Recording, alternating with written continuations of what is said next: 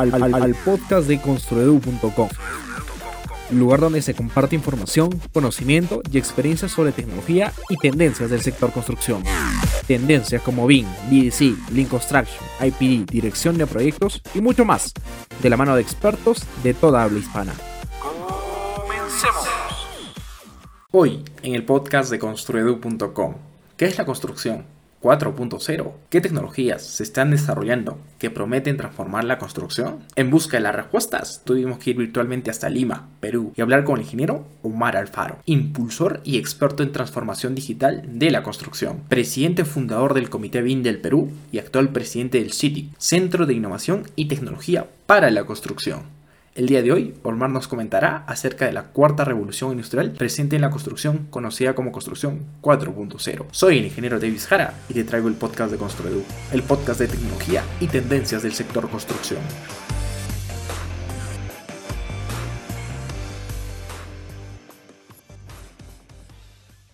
Bienvenidos a un nuevo episodio del podcast de Construedu. En esta oportunidad vamos a tocar un tema de bastante importancia en la industria de la construcción. Hablamos de la construcción 4.0. Para eso hemos traído un invitado súper especial, conocedor del tema, un experimentado y tal vez me atrevería a decir un profesional que cada día impulsa y ayuda a la mejora de la industria de la construcción. Hablamos del ingeniero Omar Alfaro, que al día de hoy, junto con él, trataremos de conversar, intercambiar ideas acerca de la construcción 4.0. Así es que sin más que decirle, ingeniero, le doy la más cordial bienvenida, agradecido por acompañarnos el día de hoy en el podcast de Construedu y bienvenido al podcast, ingeniero. Hola Davis, ¿qué tal? Buenas tardes. Ante todo, gracias por la invitación y felicitaciones por el crear esos espacios de compartir conocimiento, experiencias, ¿no? Crear redes y, buscar lo que creo que eh, todos en general estamos buscando, que es mejorar la industria, tener mejores resultados y, y una mejor, un mejor país y una mejor sociedad. Genial. Este, para las personas que aún no lo conocen, ¿quién es el ingeniero Omar Alfaro y a qué se dedica? Bueno, qué complicada pregunta yo mismo definirme, pero creo que en términos generales eh, yo soy ingeniero civil, eh, tengo cerca de 17 años de experiencia en la industria, eh, he trabajado en constructoras, en, eh, desde el punto de vista del cliente también, haciendo gerencia de proyectos, en varios tipos de proyectos también, no solo edificaciones, proyectos de, de ciudades, sino también proyectos como eh, la línea del metro, la refinería Talara, etcétera, ¿no? Y siempre me ha apasionado temas relacionados a innovación, tecnología y la transformación de la industria, ¿no? Por eso siempre he trabajado de alguna forma y por suerte y a veces por mucho esfuerzo, he trabajado en proyectos que han tenido mucha relación con la implementación de nuevas tecnologías, de nuevas metodologías de trabajo y en general eh, de la búsqueda de mejores resultados para la industria. Entonces,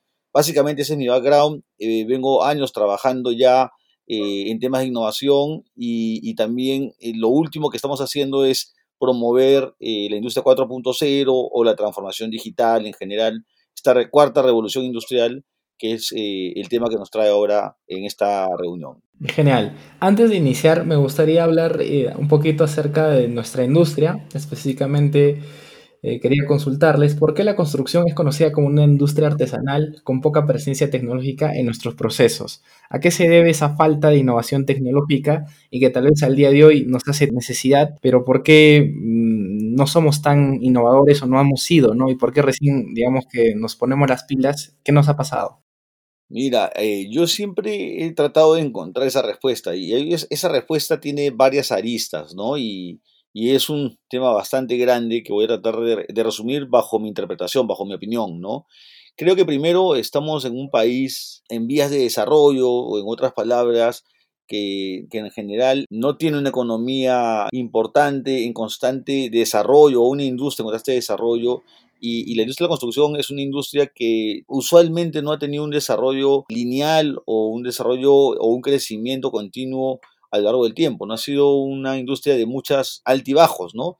Y por lo tanto, en la industria de la construcción en el Perú normalmente no se ha pensado en el mediano o largo plazo, eh, sino más en el corto plazo, y se ha visto como un negocio la de construcción, ¿no? Hacer una transacción, hacer un intercambio de valores y eso era la industria, por lo tanto no se invertía en tecnología o innovación. Recién en los últimos, diría, 15, 18 años ha habido un crecimiento sostenido, variable quizás, en algún momento más pronunciado, en otro momento menor, y, bueno, fuera de los últimos acontecimientos que estamos viviendo, se apreciaba en, general una tendencia al crecimiento, ¿no? Con variables eh, importantes, pero una tendencia al crecimiento. Entonces, se ha pensado recién, entonces, en los últimos años, invertir en tecnología, en invertir en, en innovación, porque se sabe que toda esta inversión se va a recuperar a lo largo del tiempo. Entonces, creo que estamos viviendo una buena época de la industria al margen del momento actual que va a pasar, que es coyuntural y que vamos a recuperarnos.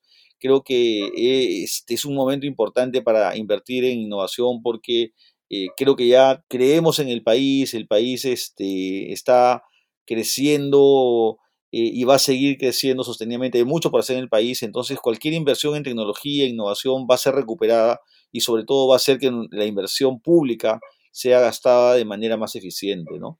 En general creo que esa es una de las principales razones por las cuales no se ha logrado una industria muy desarrollada. Ahora también hay varias, como te digo, hay varias aristas. Otra de las que veo es que la construcción usualmente, no solo en el Perú, en muchos países de la región, alberga trabajadores en general no especializados, una mano de obra no, no especializada y por lo tanto tiende a tener estas prácticas no profesionales o artesanales, ¿no? Esto no pasa en otros países donde la construcción se ha industrializado o se ha desarrollado de manera eh, significativa y ya no hay trabajadores sin preparación, sin algún tipo de formación y lo que hay en las obras básicamente son técnicos de alta tecnología o muy especializados que eh, trabajan eh, con grandes desarrollos en, en, tecnología. Entonces, aún nos falta esa etapa y creo que en los últimos años en el Perú se ha vivido esto, ¿no? Gracias a que ya hay un, digamos, una inversión importante en tecnología en desarrollo, se,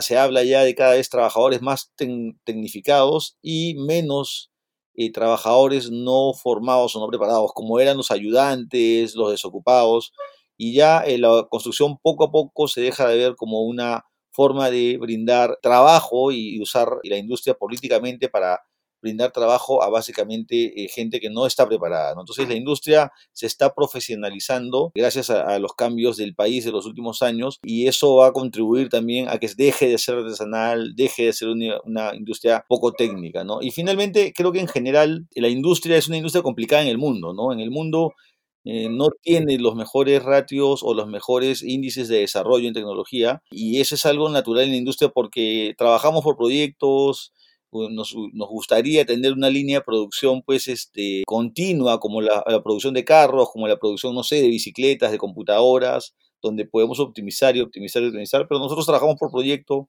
los equipos de obra usualmente se renuevan por proyecto y esto pasa en todo el mundo. Entonces siempre hay una velocidad menor de asimilación de tecnología que en otras industrias. Entonces sí, nuestra industria hay que tener una consideración especial por sus características, pero eso creo que no es una barrera para lograr grandes desarrollos y creo que ahora en, esta, en este contexto en el Perú lo puede lograr, ¿no? Podemos salir de, este, de esta, estas características que nos han acompañado durante tanto tiempo y hoy sobre todo que vivimos una transformación eh, tecnológica a nivel mundial, puede ser una gran oportunidad para industrializar nuestra unidad que es de la construcción y que nos une, ¿no? Claro que sí, ¿no? De hecho, yo también me hacía la pregunta, o sea, ¿por qué, digamos, somos tan rezagados, ¿no? Y apuntaba un poquito a lo que, a lo que comentaba, es que las características de nuestros proyectos no son, no es que ejecutemos en condiciones de fábrica, digamos, ¿no? Donde podamos estandarizar los procesos y, cambiarlos constantemente y la misma gente que esté ahí este, se mantenga, ¿no? Creo que tenemos mucha gente que es momentánea del momento del proyecto, así como también las subcontratas, así como también el equipo de supresión y todos los participantes, ¿no? Son del momento del proyecto y, eso nos impide claramente estandarizar y tal vez, de hecho, me imagino, no lo sé si haya pasado, que muchos dicen o sea, ¿para qué empezamos a, estandarizar algo que constantemente va a cambiar, no? Sí, clarísimo. Eh, yo creo que también en el mundo yo he podido investigar mucho el tema, me apasiona mucho el tema y he podido, por suerte, por trabajar en proyectos de innovación, viajar a muchos países eh, investigando temas de construcción. Y claro, una de las soluciones para este problema de no profesionalización de la industria es crear empresas especializadas en ciertas tareas que sí se pueden repetir, que sí se pueden estandarizar y que sí se puede industrializar, pero no relacionadas a grandes constructoras o, empresas que construyen, sino a empresas especializadas en algún tipo de, de tarea, ¿no? Y esto hace que se profesionalicen los procesos y no tanto toda la construcción o toda la gestión de la construcción. Y por lo tanto, si uno va cambiando de, de proyecto, como suele pasar, y la gente a veces se va o, hay alta rotación, como suele pasar en la construcción, o si hay una parada y luego vuelves a empezar, ya no se pierde tanto la capacidad técnica y la industrialización porque está no en las empresas que van perdiendo gente y van renovando gente, sino están en las empresas especializadas o contratistas que van de alguna forma yendo de proyecto en proyecto, de empresa en empresa, en, atendiendo a muchas empresas, no solamente a nivel nacional, sino a nivel regional, va un poco sobreviviendo a estas subidas y bajadas, pero manteniendo el aprendizaje eh, en temas de tecnología, ¿no? Entonces, este, yo veo mucho eso en otros países. Grandes subcontratistas muy especializados con, ah, con desarrollos de, eh, muy tecnológicos que le dan la garantía que cualquier empresa de construcción eh, medianamente organizada pueda acceder a la mejor tecnología y a los mejores,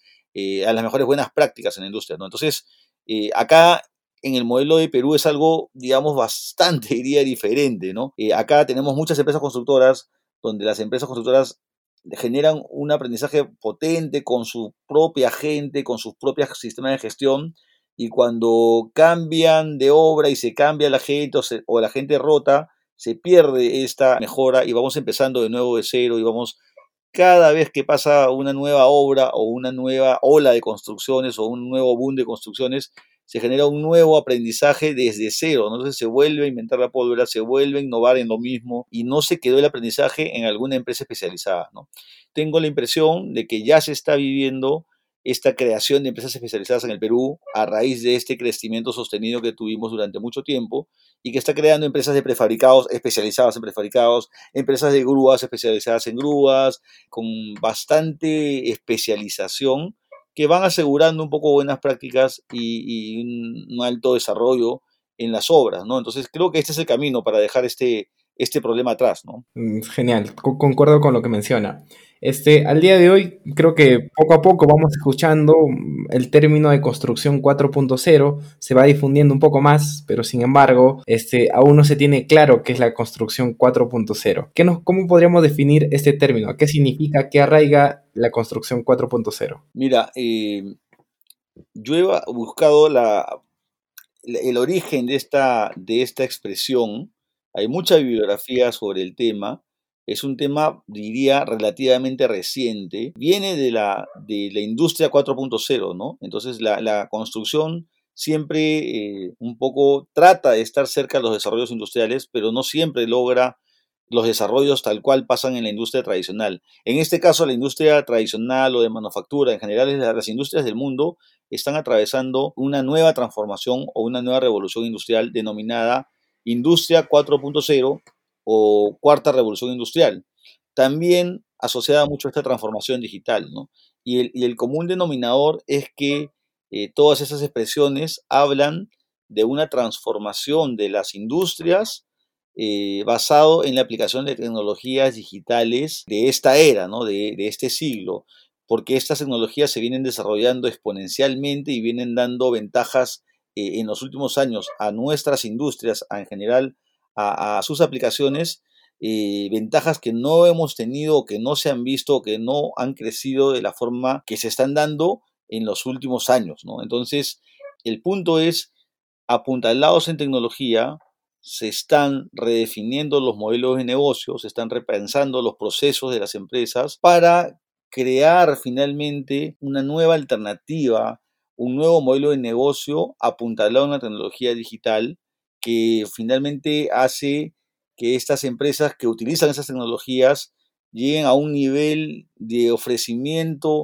de desarrollo, de, alcanzar lo que el cliente quiere a, un nivel muy alto, ¿no? Que cualquier otra oferta no lo va a alcanzar, ¿no? Entonces, yo resumiría en que las empresas que están trabajando en Industria 4.0 están invirtiendo en tecnología digital que están haciendo que sus procesos se transformen y se reinvente la empresa en base a la tecnología digital. Por lo tanto, van a obtener servicios o productos diferentes que van a afianzar su liderazgo en una industria cada vez más competitiva, ¿no? O sea, eh, hablar de una cuarta revolución industrial o una cuarta eh, industria o una cuarta era de la industria es hablar de que ha habido tres anteriores y que estas tres ya han cumplido su tiempo, ¿no? En el caso del Perú, creo que muchas de estas revoluciones industriales no han logrado aún eh, ser totalmente aplicadas, ¿no? lo cual hace mucho más compleja la, aplicación y en general hace mucho más compleja el entendimiento de cómo aplicar una cuarta revolución industrial en el Perú, si es que la segunda o la tercera aún no terminan de aplicarse o no están siendo aplicadas en muchas empresas del Perú, ¿no? Entonces, este concepto es bastante interesante. Estamos ante una cuarta versión de las industrias, una cuarta etapa, una cuarta era de las industrias y la construcción no está al margen pero sin embargo hay que tener claro cómo están nuestras organizaciones, si estamos en la tercera y podemos dar el paso a la cuarta, o si estamos en la segunda o en la tercera y vamos a tener que trabajar una transición hacia la cuarta revolución industrial, ¿no? Esto es todo un reto para la industria y, lo interesante es que eh, esta revolución se está dando actualmente en el mundo, a la par en todo el mundo, porque somos ya un mundo globalizado, un mundo conectado, un mundo unido por, la, por las dimensiones digitales. Por lo tanto, es la primera vez que el Perú está recibiendo esta transformación o esta revolución industrial en paralelo con las, eh, la mayor parte del mundo. Entonces es una gran oportunidad no solamente para seguir tendencias del mundo, sino para desarrollar tendencias propias y para crear acá tecnología y para ofrecer servicios al mundo, ¿por qué no como el Perú, eh, como un líder ¿no? regional en temas de industria 4.0. Genial. Entonces, en resumen, podríamos decir que la, construcción 4.0 es la aplicación de las tecnologías de la, de la cuarta revolución industrial a la construcción, ¿verdad? En todo caso, lo que entiendo es que, y me hago la pregunta, este, claramente ya se escucha del término construcción 4.0, pero ¿en qué momento pasamos la construcción 3.0, construcción 2.0, ¿no? O sea, buscando información, digamos que es como que no hubiera pasado eso y, digamos, un salto nos estamos dando, porque mm, según lo que entiendo, la, por ejemplo, las tecnologías que al día de hoy hace mención la, la cuarta revolución industrial, hace estamos hablando en la era de la conectividad, ¿no? El poder de los datos, donde lo que existe en el Internet, podemos sacar eh, en la laptop, en la tablet o en el celular, se puede conectar fácilmente entre una y otra y podemos aprovechar esa información para la toma de decisiones en los procesos que tenemos. Eh, lo que sí me, genera ese vacío es o sea, ¿qué pasó? No? ¿En qué momento saltamos de la construcción 3.0 a la 4? ¿O vivimos ese periodo o no lo vivimos? ¿O, desde ya una construcción 2.0, mm, por llamarlo así, directamente estamos saltando a la 4 de tal manera, uh, jalados por la actual revolución que se lleva? ¿O, cómo fue el contexto ahí? Mira, es, es un tema interesante el que dices. En general, muchas empresas o una gran parte de la industria aún no ha vivido siquiera la revolución 3.0 o la, la construcción 3.0 o la construcción 2.0, o sea, gran parte de la industria peruana aún está en la primera revolución industrial o en la industria 1.0 o construcción 1.0. Entonces, eso es lo, lo complejo, pero lo que lo hace a la vez interesante, ¿no? Hay que definir bien, en tal caso, qué es industria 1.0, construcción 1.0 y las que vienen hasta la 4.0. En resumen, eso es un tema ya de historia, ¿no? Porque eso es algo que ya pasó, ¿no? No es algo que, que va a cambiar el mundo a futuro, es algo, las industrias pasaron por diferentes etapas, es algo que es un tema de la historia. Y a veces se critica mucho el uso de la historia, pero la historia es fundamental para, para pensar en un futuro, ¿no? Con base en lo aprendido en el pasado. Y si revisamos estos conceptos, la primera revolución industrial fue eh, en el siglo XVIII. La segunda revolución industrial ha sido en el siglo XIX, ¿no? A fines del siglo XIX, la tercera revolución industrial del siglo XX y la cuarta en el siglo XXI. Estamos hablando, o sea, en general, de cuatro siglos involucrados en, en estas revoluciones industriales, ¿no? Y en el Perú, como dices tú, en la industria de construcción no se, ha sentido este cambio, no, ha habido una clara, eh, definición del paso de una revolución a otra revolución o una industria tipo tal a otra industria tipo tal, ¿no? Eh, y es por porque eh, en el mundo han pasado de siglo en siglo, con etapas largas de aplicación, con etapas largas de desarrollo, y luego se renovaban y luego volvían a, a reinventarse con etapas largas de aplicación, y así han pasado varios siglos con estas revoluciones, pero en el Perú eh, estas revoluciones han llegado un poco lentas, un poco de, o sea, digamos, han llegado no tan, no tan disruptivas, han llegado después de mucho tiempo y algunas aún no llegan. Entonces, esto es lo, lo particular. Ahora, lo bueno de todo esto es que la cuarta revolución industrial no necesita que pases por la tercera, segunda, en ese orden o esperando paso a paso hacer una por una. Si una empresa o una organización está en alguna de las etapas, yo creo que se puede trabajar tranquilamente una eh, transición hacia la cuarta revolución industrial o la, o la industria 4.0, la construcción 4.0, ¿no? Te pongo el ejemplo bastante sencillo, por ejemplo, de la industria del transporte y específicamente la industria del transporte eh, para viajes privados cortos, la industria del taxi. Desde que yo tengo uso de razón, los taxis no utilizaban eh, taxímetros. Los taxis negocian el costo del viaje entre personas, ¿no? Y si analizamos eh, este tipo de, actividad bajo el punto de vista de industrias, el taxi de por sí es un vehículo mecanizado que podría considerarse parte de la primera y la segunda revolución industrial, y la tercera revolución industrial está asociada básicamente a la aparición de la computadora, ¿no? Aparición de la, de las primeras, el, el Internet, la automatización y las computadoras se introducen en, todos, en todas las actividades humanas. ¿no? Entonces, el taxi eh, en la tercera revolución industrial adquirió el uso de taxímetros, que es una pequeña computadora que, sistematiza el cobro más justo de la tarifa del taxi en un viaje. Entonces, en el Perú nunca hubo taxímetro, por lo tanto, nunca hubo tercera revolución industrial. Los carros se quedaron en la época de la segunda revolución industrial, eh, si hablamos básicamente del servicio de taxi. Entonces, cuando llega la cuarta revolución industrial, los taxímetros quedan obsoletos porque aparecen, como ya sabemos ahora, las aplicaciones de taxi, como Easy Taxi, Uber y en general mucho más aplicaciones, donde utilizas lo que tú dijiste, ¿no? La, la conectividad, la georreferenciación, el estar eh, siempre conectados en tiempo real. Y obviamente hoy los servicios de taxi son mucho más modernos y eficientes y el taxímetro está incluido en la aplicación. La, tarifa justa, el costo por kilómetro, incluyendo el tráfico, incluyendo las esperas, etc. Entonces, todos los taxistas, por lo menos los que de alguna forma tienen accesos, hoy han migrado hacia, digamos, la industria del taxi 4.0 directamente al Uber, directamente al Easy Taxi, sin haber pasado por un taxímetro, digamos, este, electrónico, un taxímetro computarizado. No es necesario pasar por esa etapa, sino al contrario, podríamos pasar directamente a la etapa de la, de la industria 4.0 en el servicio del taxi. ¿no? Entonces, haciendo esa analogía, puede haber eh, en el Perú y sobre todo en esta la construcción muchas organizaciones que si no han logrado consolidar las, aplicaciones tecnológicas de software, si no han logrado consolidar las aplicaciones ya disponibles, ¿no? De, de, de desarrollos de software, no sé, para, para, para logística, para costos, para planeamiento, hoy están ante una gran oportunidad de no insistir más en estas y, ir de frente a la revolución 4.0 o a la construcción 4.0. ¿no? Entonces, creo que es una gran oportunidad. No necesitas pasar por aplicar la tercera, la tercera versión de la construcción, ¿no? Si no puedes ir de frente a la cuarta. Entonces, eh, creo que esto es lo importante, ¿no? Hay una revolución más, pero no implica que nos atrasemos más.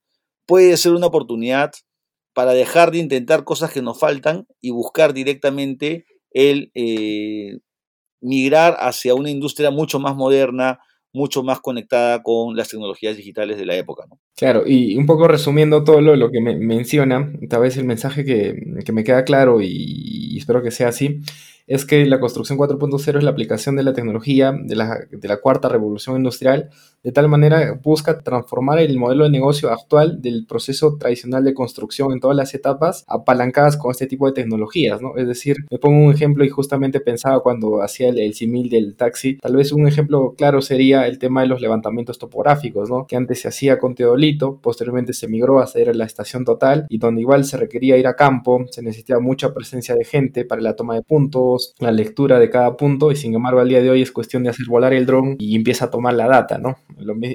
Prácticamente buscamos el mismo objetivo de tener las curvas de nivel, este, tener todo el levantamiento topográfico, pero bajo un proceso totalmente distinto, eh, apalancado por una tecnología que sería el, procesamiento de fotos a través del dron, ¿no?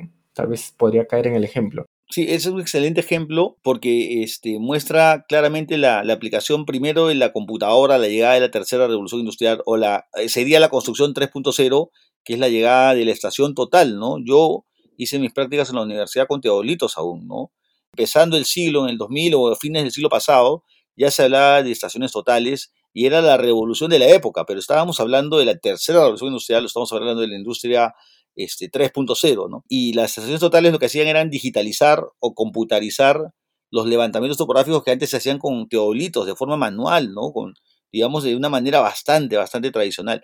No se trata de, de mejorar aún más y llevar a un nivel superior los gráficos digitales de las estaciones totales, sino se trata de reinventar por completo la forma de hacer levantamientos topográficos. Entonces, aparecen ya la tecnología con drones, como dices tú, de la fotogrametría y el uso de, imágenes este, tomadas desde los drones que pueden representar, eh, digamos, el relieve topográfico de una zona a estudiar. Entonces, este, es otra cosa totalmente diferente, reinventada, no es pensar en mejorar lo anterior, sino esto es una revolución industrial, es reformular la forma de hacer las cosas, pero apuntaladas en tecnologías digitales, que utilizan estas nuevas formas de hacer topografía, drones, utilizan cámaras digitales y la fotogrametría que finalmente te entrega un producto que en el fondo es lo mismo, es un levantamiento topográfico, pero es de una calidad mucho mayor a la que eh, la mejor estación total repotenciada a la N eh, nunca va a llegar, porque es otra, otra forma de hacer las cosas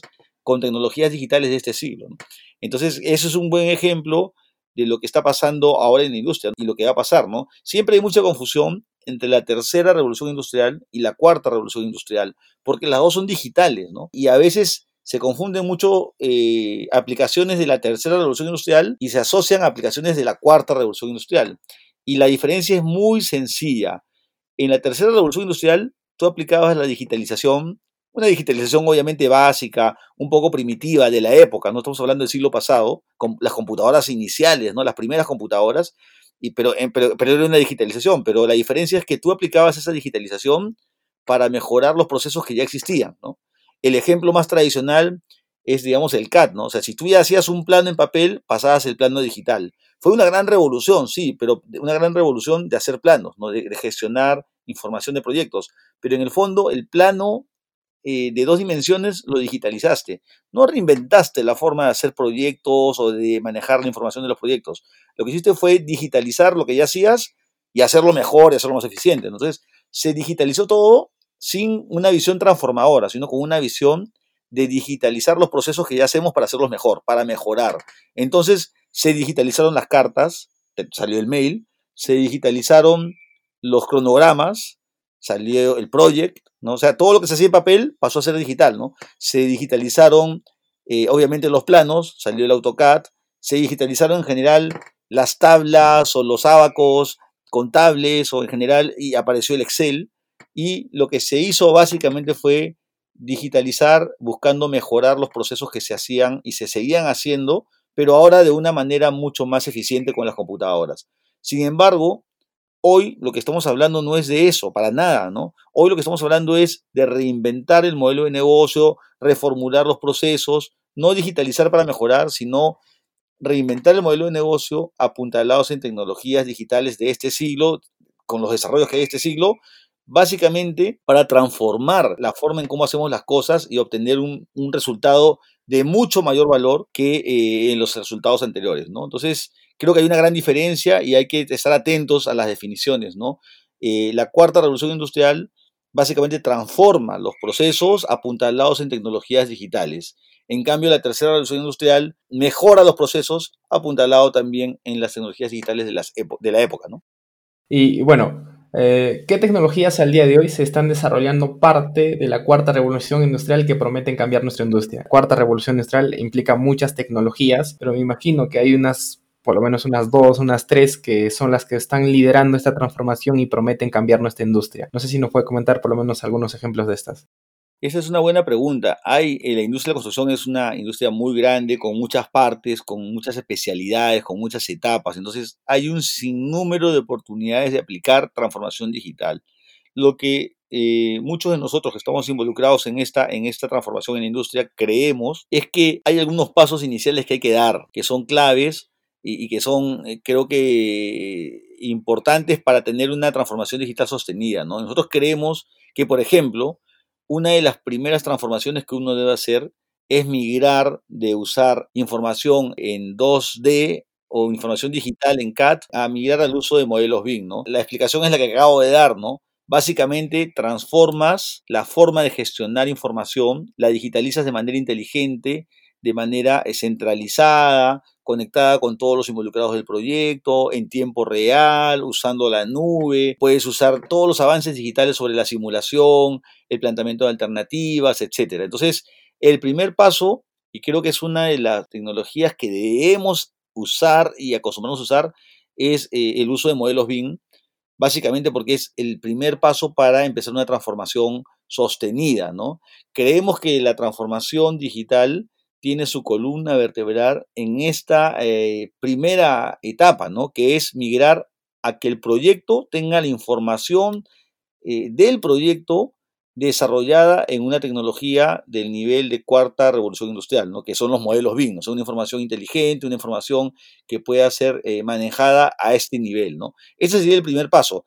De ahí en adelante, como tú lo mencionaste, existen una serie de aplicaciones súper interesantes que si parten de un modelo BIM pueden inclusive llegar a agregar valor a la gestión de proyectos de manera mucho más profunda, ¿no? Por ejemplo, eh, yo puedo hacer un levantamiento topográfico con drones, como ya lo mencionaste como ejemplo, ¿no? Pero si no tengo el modelo BIM, si no tengo cómo cruzar la información, lo que quiero con lo que existe, si no puedo llegar a hacer ese match, de nada me sirve solamente la, el levantamiento de dron si no he digitalizado con ese nivel de precisión y, de inteligencia los modelos o el proyecto de la obra. Entonces, este, ya tiene más sentido trabajar la transformación digital de la topografía, porque en general el proyecto está digitalizado a ese mismo nivel de data eh, que uno trata de eh, utilizar en los proyectos. Entonces, podemos hablar de eh, la topografía, podemos hablar de procesos tan sencillos como el control de el control de activos en los proyectos y cómo digitalizar el control de activos, cómo automatizar el control de activos, cómo asociar el uso de equipos, maquinarias a ciertas actividades que tienen que ver con el proyecto, ¿no? Y el control de costos también poder de alguna forma sistematizarlo, automatizarlo, conectando también, eh, digamos, la, los almacenes con también tecnología digital de esta época y poder básicamente simplificar la gestión, automatizar la gestión, que haya menos personas tomando datos en la obra, que haya menos personas digitalizando datos o escribiendo, digitando, y que básicamente la información se tome directamente desde las operaciones, ¿no? Para eso podemos hablar de sensores, por ejemplo, los sensores que tomen directamente la información de campo. Por ejemplo, en las obras ya se habla de sensores para medir la resistencia del concreto, directamente del concreto, sin necesidad del uso de probetas, ¿no? Que las probetas, digamos, son prácticas que tienen seguro más de 100 años en la industria y no han cambiado casi nada. Ahora si las comparamos con las aplicaciones de cuarta revolución industrial, tenemos un sensor que se pone en el concreto de la estructura y que, emite señales, ese sensor tiene baterías emite señal eh, digital en Bluetooth hacia celulares, hacia en general eh, dispositivos que pueden ya esta información procesarla, llevarla a la nube, generar un reporte automático y, ¿por qué no, generar eh, informes automáticos sobre la resistencia del concreto alcanzada o, inclusive conectar esta, este tipo de, lectura de, resistencias hacia acciones también automatizadas, por ejemplo, de curado de concreto, de desencofrado de concreto. En general, podríamos automatizar muchas acciones gracias a la lectura de los sensores, ¿no? Eso es lo que estamos hablando hoy. Hoy los prefabricados, las grúas, también pueden tener sensores que leen y toman data directamente las operaciones sin necesidad de que personas o en general equipos de trabajo tomen esta data, se demoren en tomar la data, tengan probabilidades de error y finalmente no tengamos una medición eh, apropiada. ¿no? Hoy ya estamos hablando inclusive de Internet de las cosas, ¿no? que muchas de las partes de las obras, muchas de las cosas que usualmente tenemos en las obras, herramientas, equipos, los propios prefabricados, equipos, excavadoras, camiones, grúas, puedan generar data, ¿no? generar esta, este concepto de Internet de las cosas, puedan generar data, puedan eh, inclusive eh, no solo generar información, sino recibir órdenes desde la nube, desde las plataformas de trabajo y puedan ser controlados, supervisados eh, e integrados a un sistema mayor de gestión y control automatizado. Entonces, creo que estamos ante una oportunidad tremenda de optimización de procesos, tradicionales y sobre todo primero pensar en una transformación importante, ¿no? Pasar, dejar de usar lo tradicional y dejar de usar equipos tradicionales que no tienen la probabilidad de conectarse con las computadoras, de conectarse con el internet, conectarse con la nube. Primero viene la transformación hacia equipos modernos de este siglo, equipos que tengan la capacidad de conectarse a la nube y luego sobre eso, eh, claro, ya replantear los procesos, eh, volver a repensar cómo controlamos las horas hombres de equipos, las horas hombres de máquinas, de personas, eh, en general, y reinventarnos, ¿no? Por eso se trata, ¿no? Apuntalarnos en las tecnologías digitales para repensar los procesos tradicionales y crear realmente una nueva forma de hacer las cosas con un alto valor en sus entregables. Genial, wow, hay mucho por hacer, pero también, como usted dice, es una gran oportunidad para que desde todos los campos que involucren la sector de la construcción y cualquier profesional que involucre en esta parte podría tomar como una oportunidad y, migrar em, apalancado de la tecnología, plantear unas soluciones en bien de la industria, ¿no? Una de las características de la construcción es que gran parte de las cosas se produce en obra y que lo ideal sería que todo vaya o venga a la obra ya fabricado y solo se arme en campo. ¿Estamos cerca a lograr eso o todavía hay un largo camino por recorrer? Sí, yo creo que hay que diferenciar de, de qué, parte de la industria estábamos hablando, ¿no? La industria de construcción en el Perú este, es grande, no, no es una industria, digamos, eh, súper homogénea, ¿no? Hay, hay una zona que sí está explorando o ya desarrollando el uso de prefabricados a gran nivel, ¿no? Eh, eh, en gran escala, pero es una zona pequeña, ¿no? Es una zona muy, muy como que exclusiva de empresas que tienen acceso o invierten en tecnología, pero la gran mayoría de la industria aún no tiene acceso a, este tipo de, desarrollos o este tipo de servicios. Y esto, de nuevo, vuelve a ser una gran oportunidad, ¿no? O sea, lo que se ha hecho hasta hoy y yo estoy involucrado en muchos de estos procesos, hablar de Lean, hablar de BIM, hablar del PMI, hablar de prefabricados, es lo que ha ido funcionando y ha ido mejorando la industria, pero en una pequeña parte de la industria, ¿no? Hoy el gran reto de la industria es democratizar estas prácticas, volverlas accesibles a toda la industria, ¿no? Y eso generaría realmente un desarrollo no solo de cierta parte de la industria, sino de toda la industria, ¿no? Digamos, si hay acceso a estos sistemas. Eh, ya hay en el Perú eh, acceso a, por ejemplo, hacer acero dimensionado o armar, eh, digamos, eh, mallas o jaulas de acero dimensionado, acero corrugado, automatizadamente desde los modelos digitales, ¿no? Uno los planifica en los modelos digitales, planifica las formas de montaje, los prearmados, todo relacionado a acero dimensionado o acero corrugado. Y hoy las máquinas pueden producir esto directamente de los modelos y esto se lleva a la obra totalmente armado y en la obra solo se hacen montajes.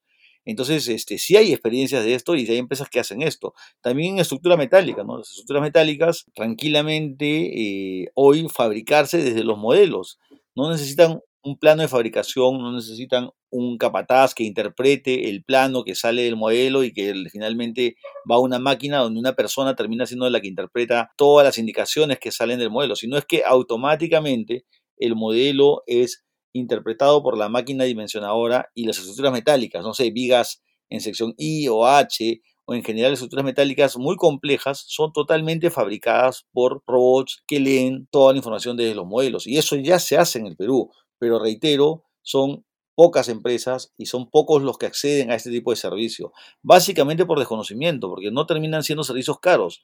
Al tener un alto grado de automatización, tienen menos gente, tienen menos trabajos en la obra. Los trabajos caros son los que se hacen en la obra, con mucha, eh, digamos, carga de, hora hombre, con los costos de las obras que son altísimos, con los riesgos de las obras que son altísimos, los tiempos de las obras que son lentos, eh, versus una operación automatizada en plantas industriales en las afueras de Lima o de las grandes ciudades del Perú, donde se puede dimensionar con robots, con equipos automatizados, desde los modelos con poca gente y con una gran velocidad y una gran calidad.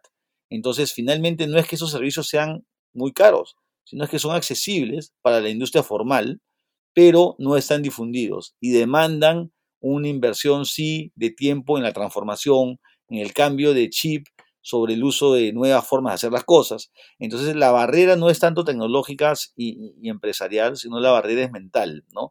Creemos que estamos en esta etapa en que aún tenemos una generación que no está acostumbrada a, trabajar con procesos automatizados, con empresas que automatizan la producción y que aún no pueden confiar en las computadoras o en muchos procesos que, ya se hacen de manera automatizada. Entonces, estamos en esa transición, la barrera aún creo que es de personas, la tecnología cada vez mejora, es parte de la, definición de transformación digital, son tecnologías exponenciales que van mejorando mes a mes, año a año.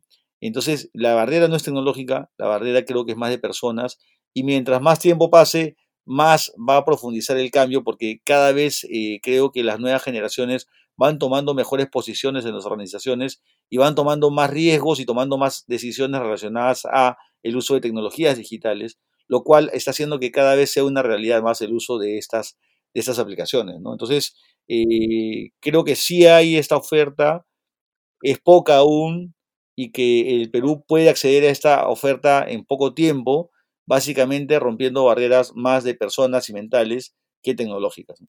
Construedu.com es la plataforma de educación online para constructores. Sigue uno de los cursos, especializaciones o diplomados de las empresas más reconocidas de habla hispana de la industria EC y potencia tu carrera profesional.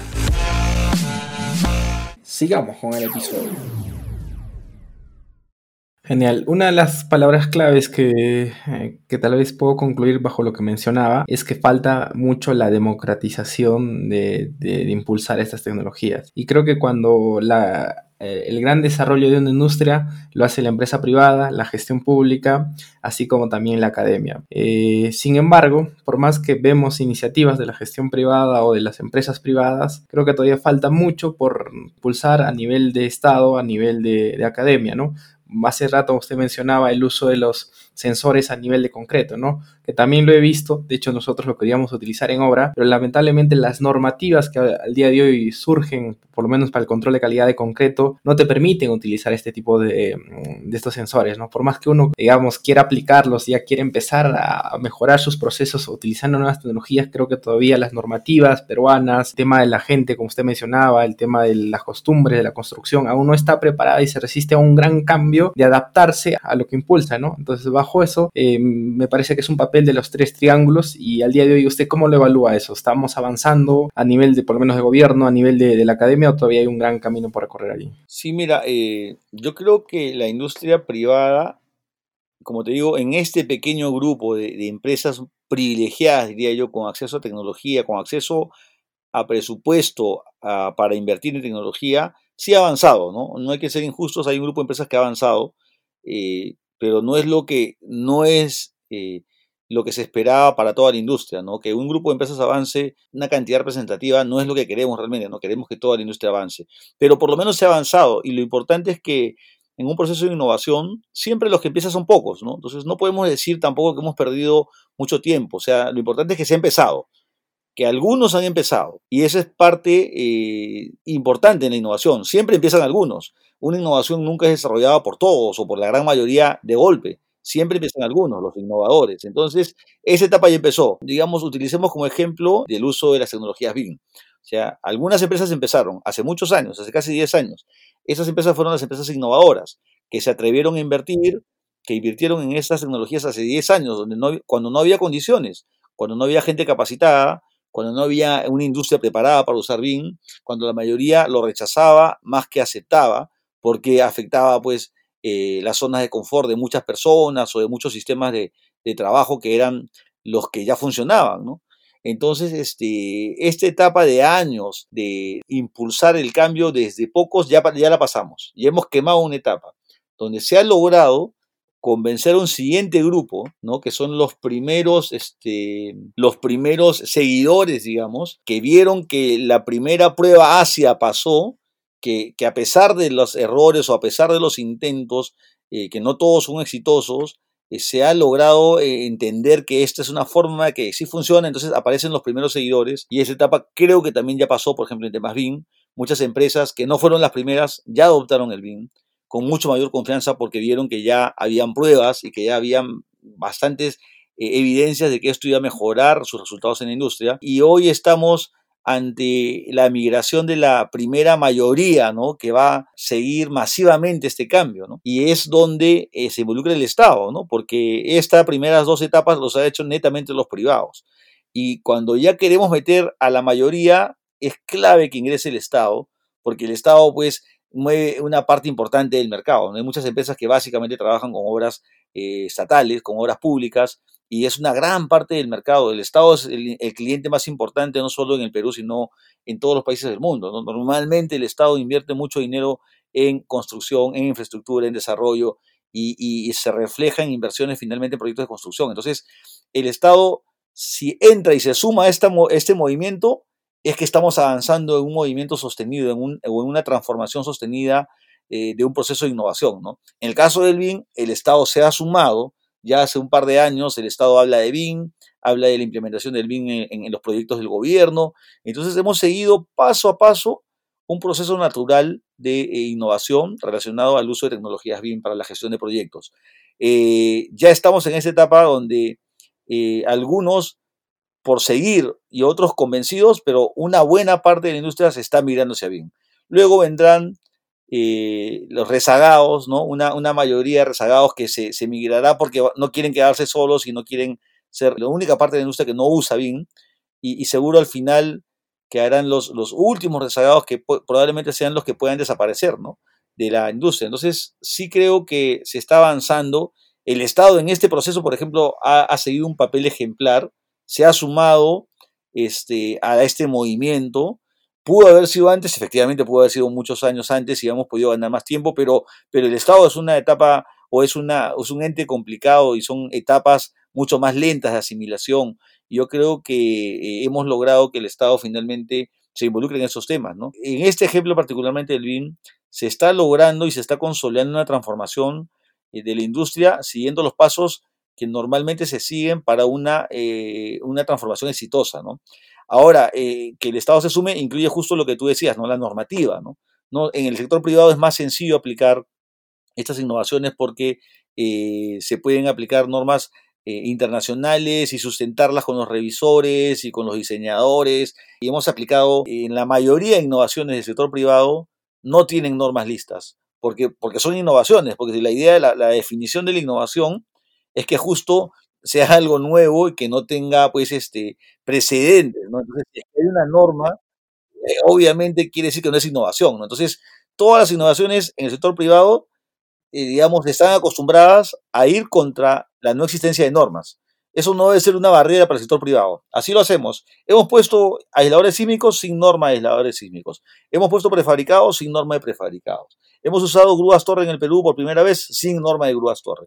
Hoy existen las normas de aisladores sísmicos, existen las normas de prefabricados o reglamentos, existen ya eh, algunos reglamentos o se están estudiando reglamentos para el uso de grúas torre. Eso viene después, ¿no? Si la innovación funciona, automáticamente hay que aplicar eh, la normalización de este tipo de tecnologías.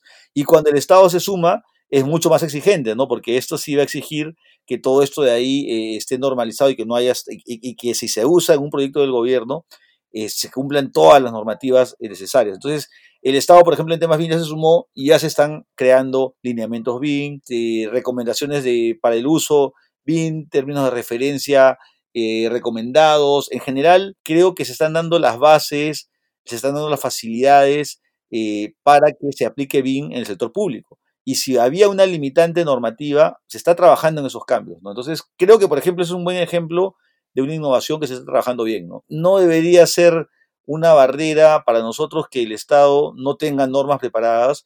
Lo que debemos hacer siempre en cualquier innovación creo que es intentarlo desde el sector privado, comenzar a, tener experiencias, a agarrar confianza y cuando esto realmente funcione debería pasar al sector público y va a ser, si es que hay interés realmente político del gobierno, el cambio normativo va a ser una consecuencia que va a tomar su tiempo, pero va a ser una realidad, ¿no? Lo cual está pasando con BIM y creo que es este, una buena noticia para la industria, ¿no? Genial. Y, la verdad que me, resume la frase que usted dice, ¿no? Y tiene muchísimo sentido. Es que toda innovación no va a tener normas, ¿no? Así que no la esperemos y, no lo buscamos como excusa, sino que para adelante porque ese es parte del proceso de innovación. Wow, me, me, quedo muy, muy pegada esa frase, la verdad. Bueno, y en sí todo este tema de construcción 4.0, el tema de transformación digital, claramente es un libro bastante abierto que cuando empezamos a hablar surgen muchas preguntas, muchas dudas, pero por temas de, la extensión del podcast lo vamos a dejar acá, esperemos poder hacer en otros episodios y seguir desarrollando y conversando respecto al tema. Ya para un poco tratar de cerrar el podcast, estas preguntas siempre las hacemos a todos los involucrados y que pasan por nuestro podcast. Es la primera, es cómo el ingeniero Omar Alfaro sueña y desea o por lo menos cómo se imagina la industria de la construcción dentro de 20 años? ¿Cómo desearía que, fuera nuestra industria? Oye, qué, preguntas bien complicadas haces y sobre todo bien, bien trascendentales, ¿no? Yo no quisiera quedarme solo en el tema técnico, ¿no? O sea, en 20 años debemos tener un mejor país, un país más justo o una sociedad mucho más justa. Eh, hemos hablado hace un rato de democratizar tecnologías, no solo para que todos accedan a tecnologías, ¿no? Y porque, porque debería ser más justo, sino porque finalmente creo que hacemos que nuestra industria sea una industria este, no, no tan ineficiente, que no pierda tanto dinero en, procesos absurdos o en desperdicios, y que ese dinero sea mejor utilizado, no tanto en el sector privado como en el sector público. Y sobre todo el sector público, que, que es el dinero de todos, que debería ser invertido en muchos más proyectos y no perderse en ineficiencias. Entonces, creo que haciendo una industria justa, hacemos un mejor país y de alguna forma contribuimos con el desarrollo del país, porque nuestra industria está muy ligada al desarrollo del país. Entonces, para mí, por lo menos, esa es mi gran motivación, eh, no solamente hacer obras más tecnológicas, sino finalmente hacer mejores obras con mejor funcionamiento, con mejor performance, que atiendan mejor a las demandas de la población. Finalmente estamos acá para hacer una mejor sociedad. Entonces, este, al servicio de ese, de ese fin, está la transformación digital, la cuarta revolución industrial.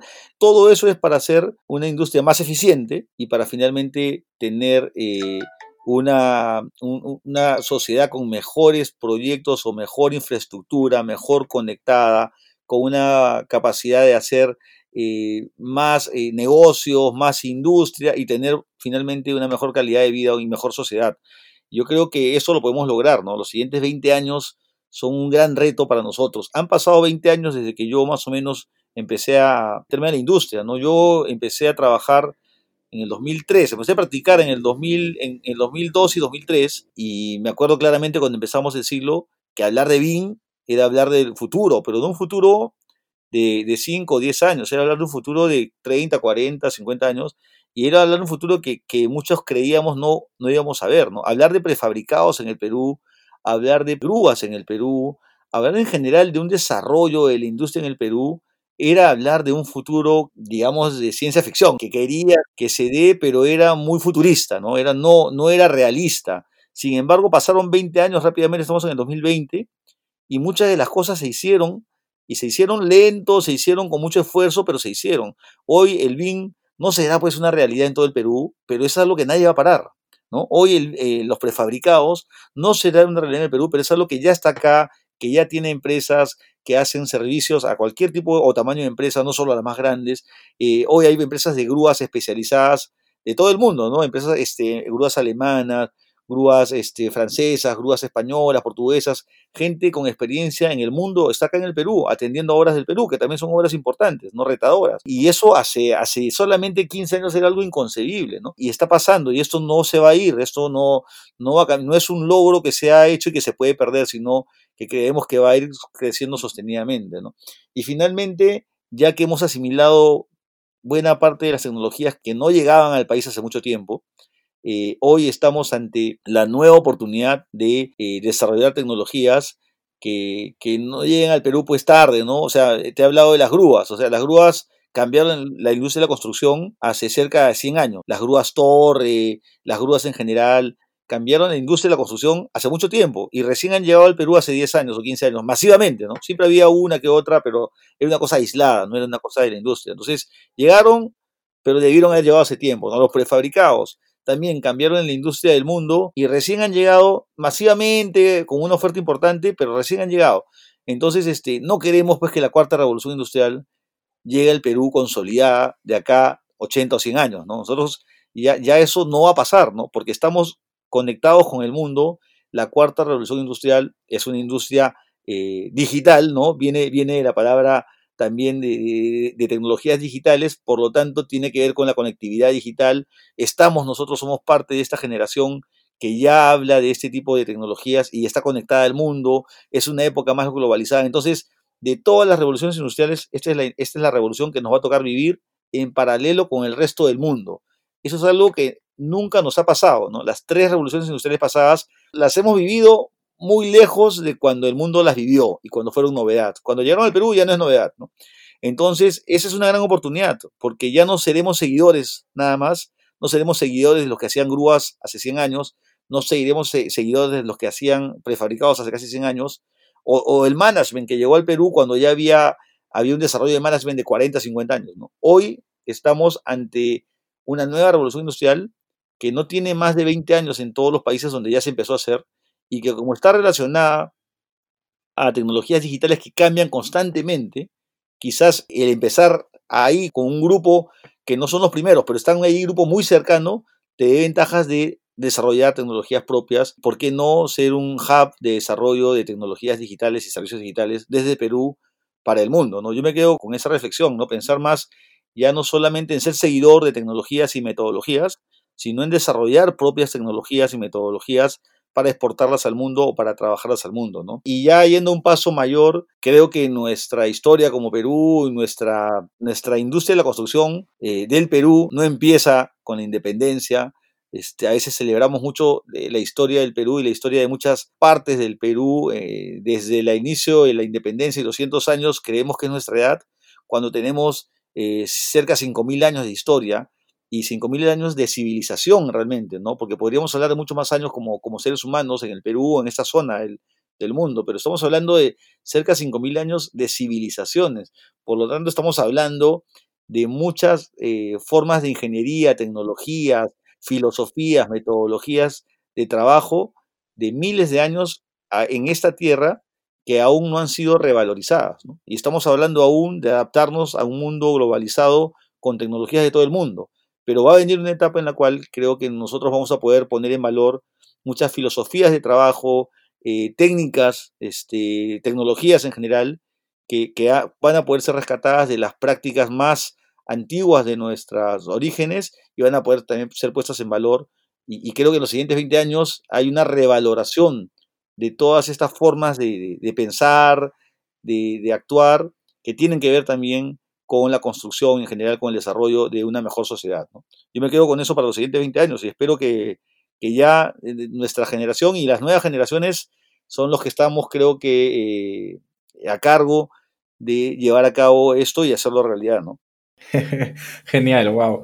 Wow, qué, qué, digamos, qué motivador es lo que uno busca, ¿no? De acá 20 años y, claramente esperemos que contribuyamos de alguna manera desde cada uno de la trinchera que, le corresponda a que se haga realidad, ¿no? Y eso va a ser en bien, como usted dice, al final es en bien de la sociedad porque nosotros pasamos, pero lo que queda es la sociedad y, y esperemos que sea así. ¿Qué anécdota?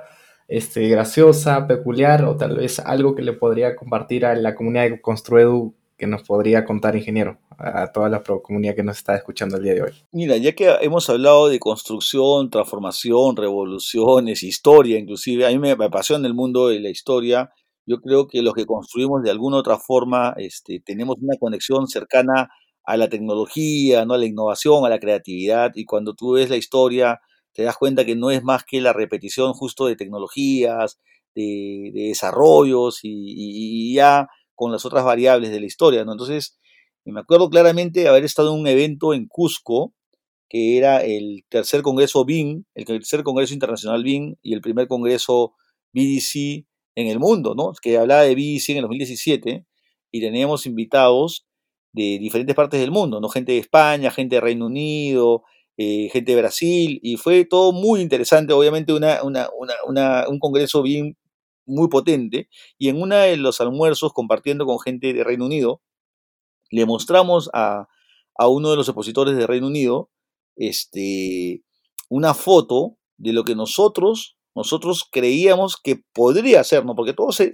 pone en condicional, ¿no? Nuestra historia no está, diría yo, del todo cerrada, hay muchas cosas por investigar, pero le, podríamos, le pusimos una foto de lo que podría ser eh, el primer modelo o la primera maqueta desarrollada en el Perú, ¿no?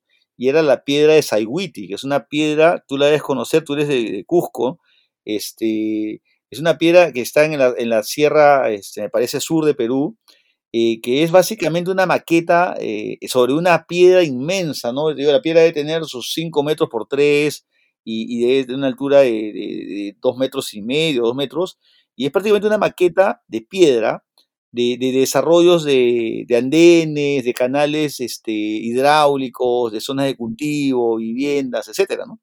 Entonces, nosotros se lo mostramos con mucha curiosidad y también mucho orgullo y le dijimos a, la gente, bueno, mira, acá este, estamos hablando de BIM, tecnología digital, pero realmente este, nuestra, creo que la lógica de hacer una maqueta, ensayar en la maqueta, primero ensayar en pequeño, no hacer un plan y, comenzar a hacer correcciones en pequeño para luego hacerlo en grande, es algo que lo hacemos acá hace 1500 años, ¿no? Porque esta piedra más o menos tiene una historia, creo que tiene un, un origen de hace 1500 años.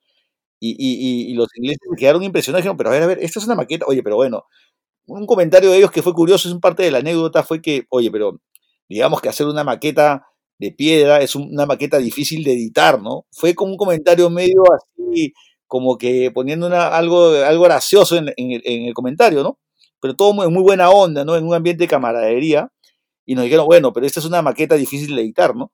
y, este, y, pero se interesaron mucho en esa piedra con una serie de, digamos, de, de, representaciones de edificaciones, canales, y ellos la googlearon.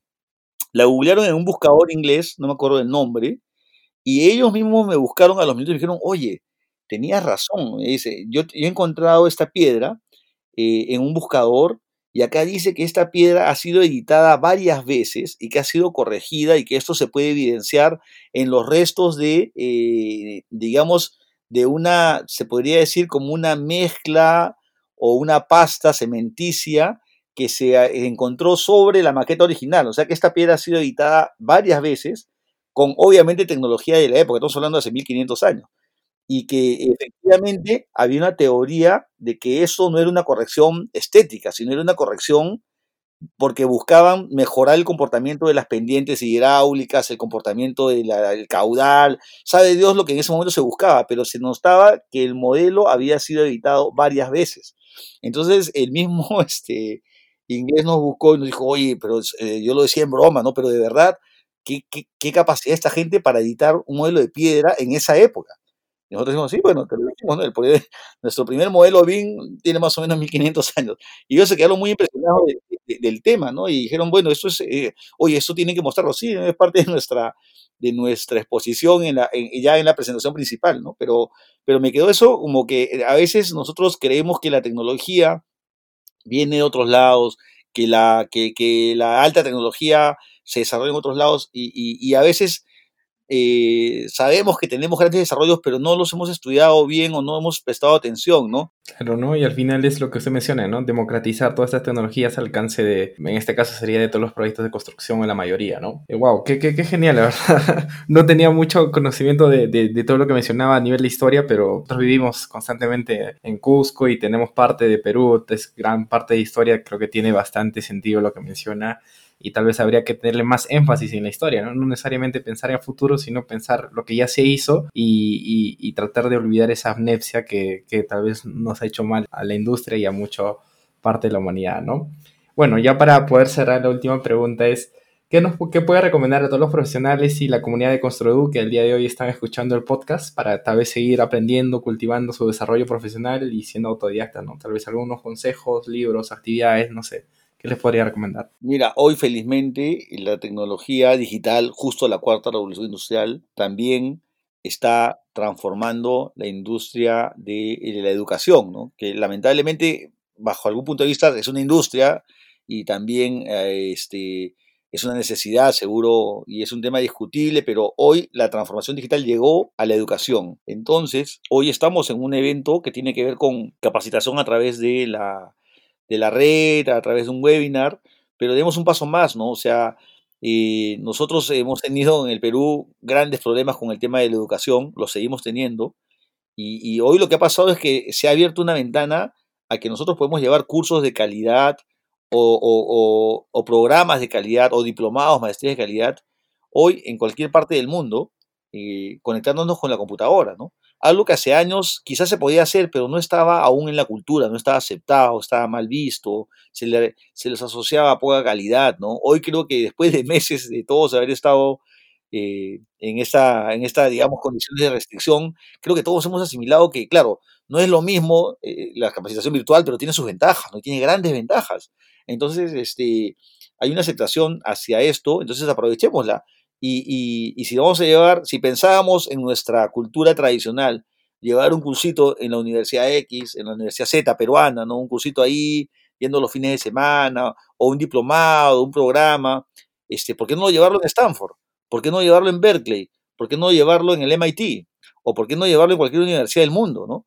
Y, y ahí la barrera puede ser en inglés. Bueno, ya no debería ser una barrera, pero también entiendo que no todos tienen las facilidades de aprender un segundo idioma eh, hay programas en Stanford en español, hay programas en el MIT en español, hay programas en Berkeley en español. Creo que el mundo, eh, luego de la pandemia y luego de las, de las cuarentenas, se transformó por completo, ¿no? Y todas las, eh, todas las industrias, como les digo, se han visto afectadas. La educación ha dado un giro hacia la educación virtual tremendo que no va a retroceder y en el mundo eh, este, se, ha, dado un giro hacia el mundo de, digamos, de habla hispana, que, no somos pocos, ¿no? No tengo ahorita el, número en la cabeza, pero digamos, creo que somos cerca de 400 millones de personas en el mundo. O sea, en un mundo de 6 mil millones o un poco más de, personas, 400 millones hablan español. No es, poca, no es poco mercado para las grandes universidades del mundo, ¿no? Entonces yo no dudo y tengan por seguro que las principales universidades del mundo pronto, o ya, si es que ya no existen, tendrán programas en español. Entonces, no estoy hablando aún de una cosa mayor, una maestría o un doctorado que quizás sí vale la pena que viajen para tener la experiencia de la vida afuera y el vivir en otro país, pero por ahora un cursito, un programa, ya hay eh, hoy ofertas de, programas de transformación digital en estas universidades de gran prestigio en el mundo que pueden ser aprovechadas desde el Perú y con una inversión bastante eh, accesible. Entonces, eh, aprovechemos esta transformación digital en el hecho de transformarnos nosotros en, la forma de capacitarnos, ¿no? Y este, antes, antes esperábamos, eh, antes íbamos a un curso donde alguien nos contaba lo que esa persona había visto en el mundo, ¿no? Ahora podemos ir de frente a ese lugar de origen, conectarnos con ellos, conectar con gente que hable nuestro idioma inclusive y poder eh, tener ese tipo de capacitaciones. Y por lo tanto eso va a hacer que crezcamos como profesionales, como personas tremendamente. ¿no? Entonces yo recomiendo eso eh, seguir con las capacitaciones, seguir formándose, eh, relacionar la industria de la construcción y nuestro, nuestra pasión, algunos el tema de la productividad, el tema de la tecnología, relacionarlo a alguna ciencia social, porque estamos, estamos en la parte de la ingeniería y ciencia y ingeniería, pero ahí nomás está a un lado la ciencia social que habla pues del ser humano ¿no? y de las necesidades del ser humano como persona, habla de la, de la filosofía, de la política y todo lo que necesita realmente el ser humano, aparte de la infraestructura, para desarrollarse. Entonces, yo creo que nuestra pasión por la productividad, por la tecnología, por el desarrollo de nuestra industria, fácilmente se puede conectar a una ciencia social y va, eh, esto va a elevar nuestra, nuestra motivación y nuestra pasión hacia niveles de exploración de temas eh, que no conocemos tanto seguramente la mayoría de ingenieros y que por lo tanto van a ser súper interesantes y súper apasionantes porque tienen que ver también con desarrollo, con crecimiento, con ser más eficientes, pero ya como personas, eh, desarrollo ya no solamente de habilidades técnicas, sino de habilidades blandas, de entender al ser humano. Y finalmente lo que hacemos en las obras es, eh, los que queremos liderar equipos y estar eh, responsables de proyectos, es liderar personas. Entonces ya las capacidades que uno va adquiriendo en este tipo de, de interés o este, eh, son bastante potentes para ya como, como habilidades directivas o como habilidades blandas que son cada vez más valoradas en industria. Entonces, no va a ser una pérdida de tiempo que comiencen a desarrollar otro tipo de habilidades relacionadas a nuestra industria que finalmente nos van a hacer como les digo, mejores personas. Bueno, ya para, para, culminar el presente episodio, las personas que algún que le están escuchando, ingeniero, y tal vez les ha generado dudas, quieran consultarlo, quieran este, de alguna manera contactarlo, ¿dónde contactan al ingeniero Omar Alfaro? No sé si nos puede dejar sus números de contacto. Sí, mira, yo trato de estar presente en las redes sociales. Este, tengo un Facebook abierto con mi nombre, Omar Alfaro Félix. Tengo también el, Twitter, el, LinkedIn y básicamente trato de responder la mayor cantidad de, contactos que me hacen sobre temas puntuales. Y, creo que esa podría ser la forma, ¿no? Este, también ya para temas más de industria, este, soy parte de un centro de innovación tecnológico para la industria de la construcción que se llama CITIC, CITIC Innovación en la Construcción. Eh, también tenemos una página eh, de Facebook y ahí somos en realidad un grupo de profesionales que trabajamos motivados este, todos en mejorar la industria y, si queremos hacer algo como industria también pueden escribirnos ahí y podemos de alguna forma colaborar o integrarnos ¿no? para buscar desarrollos en conjunto. ¿no? Entonces, este, y bueno, en general estas son mis formas de comunicación conmigo y como siempre yo encantado de eh, contactar y sobre todo en espacios como estos, ¿no? Donde podamos colaborar con mucha gente, motivar a mucha gente y, que hacer poner nuestro granito de arena para que vaya cambiando nuestra industria del país, ¿no? Gracias por escuchar un episodio más del podcast de Construidor, el podcast que te trae las últimas tecnologías y tendencias del sector construcción. Encuentra todas nuestras entrevistas en www.construidor.com y en nuestros canales de YouTube, Instagram, LinkedIn y Facebook. Si te fue útil, comenta Nos escuchamos en una semana.